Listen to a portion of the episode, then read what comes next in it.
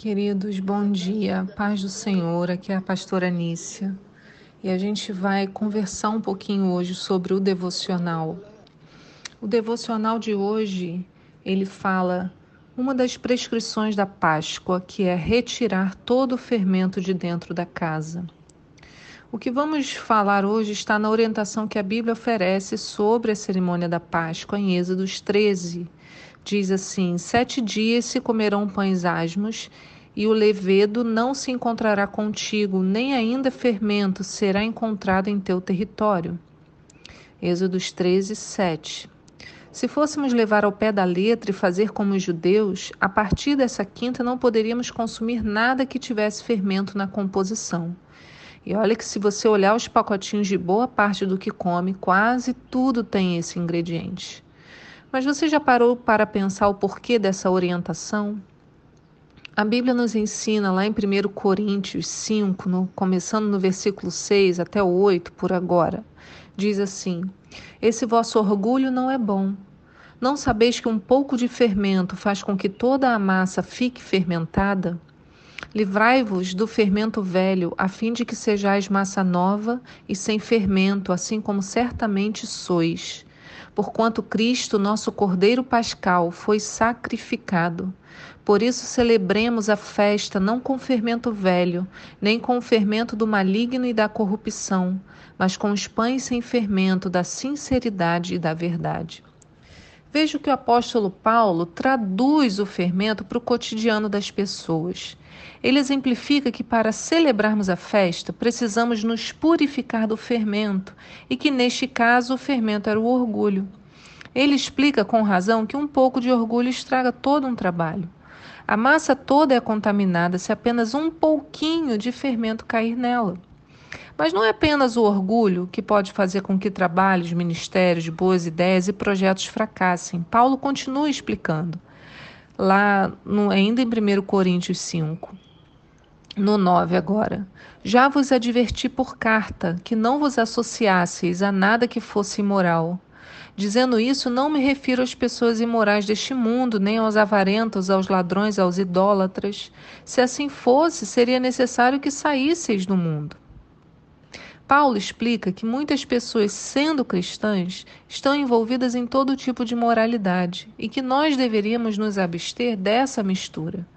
Porque esses que se dizem cristãos utilizam a imagem de bondade e lealdade, mas no fim planejam aquilo que não procede do Senhor.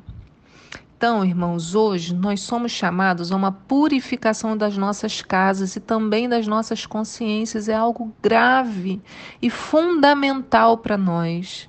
O período de Páscoa é quando temos que parar para fazer uma revisão em nosso coração. Que tipo de fermento eu tenho abrigado em mim?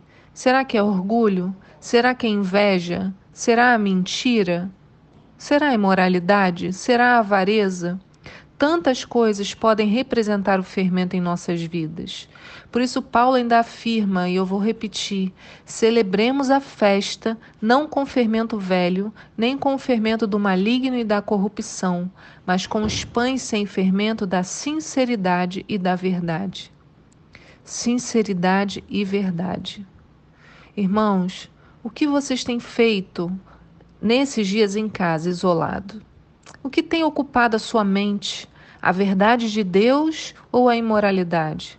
A palavra do Senhor ou a mentira? Deus está nos dando uma oportunidade hoje de nos resolvermos com Ele e nos prepararmos para a celebração que virá.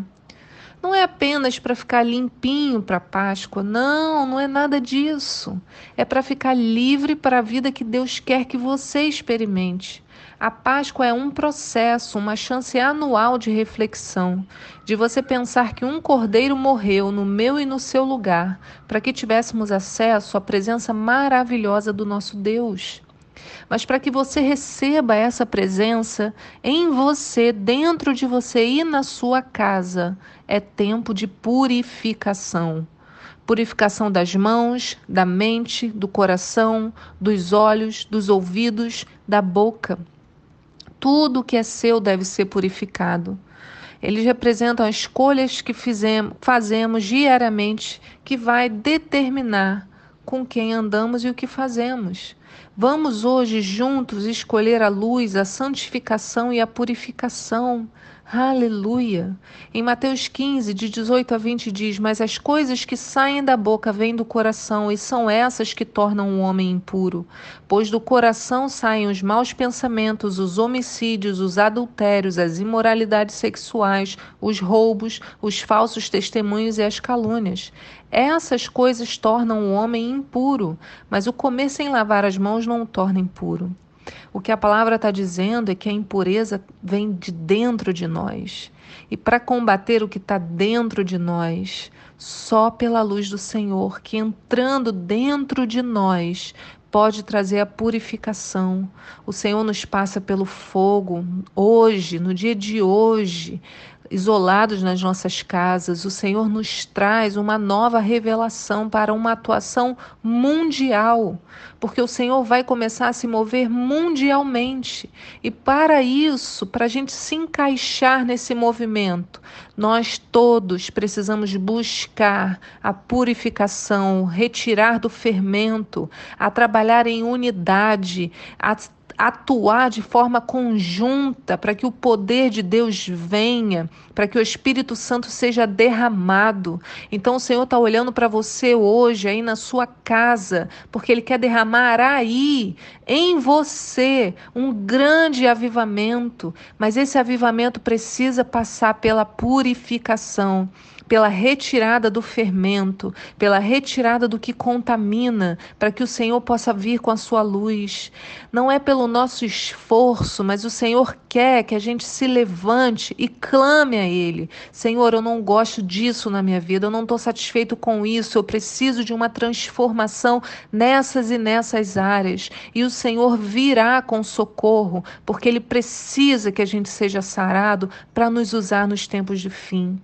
Vamos nos consagrar ao Senhor nesta semana, vamos nos preparar para o seu grande movimento, para que ninguém fique de fora, para que a gente caminhe de braços dados, mãos apertadas um com o outro, cabeça a cabeça, em fileira, como diz a palavra, um atrás do outro, caminhando na direção que o Senhor tem, para que possamos ouvir aquela voz. Esse é o caminho, siga-o em nome de Jesus. Que o Senhor abençoe o seu dia, que isso, essa palavra reflita dentro dentro de você, esse devocional, ele reverbere para que você possa receber de Deus hoje aí na sua casa, em nome de Jesus. Amém.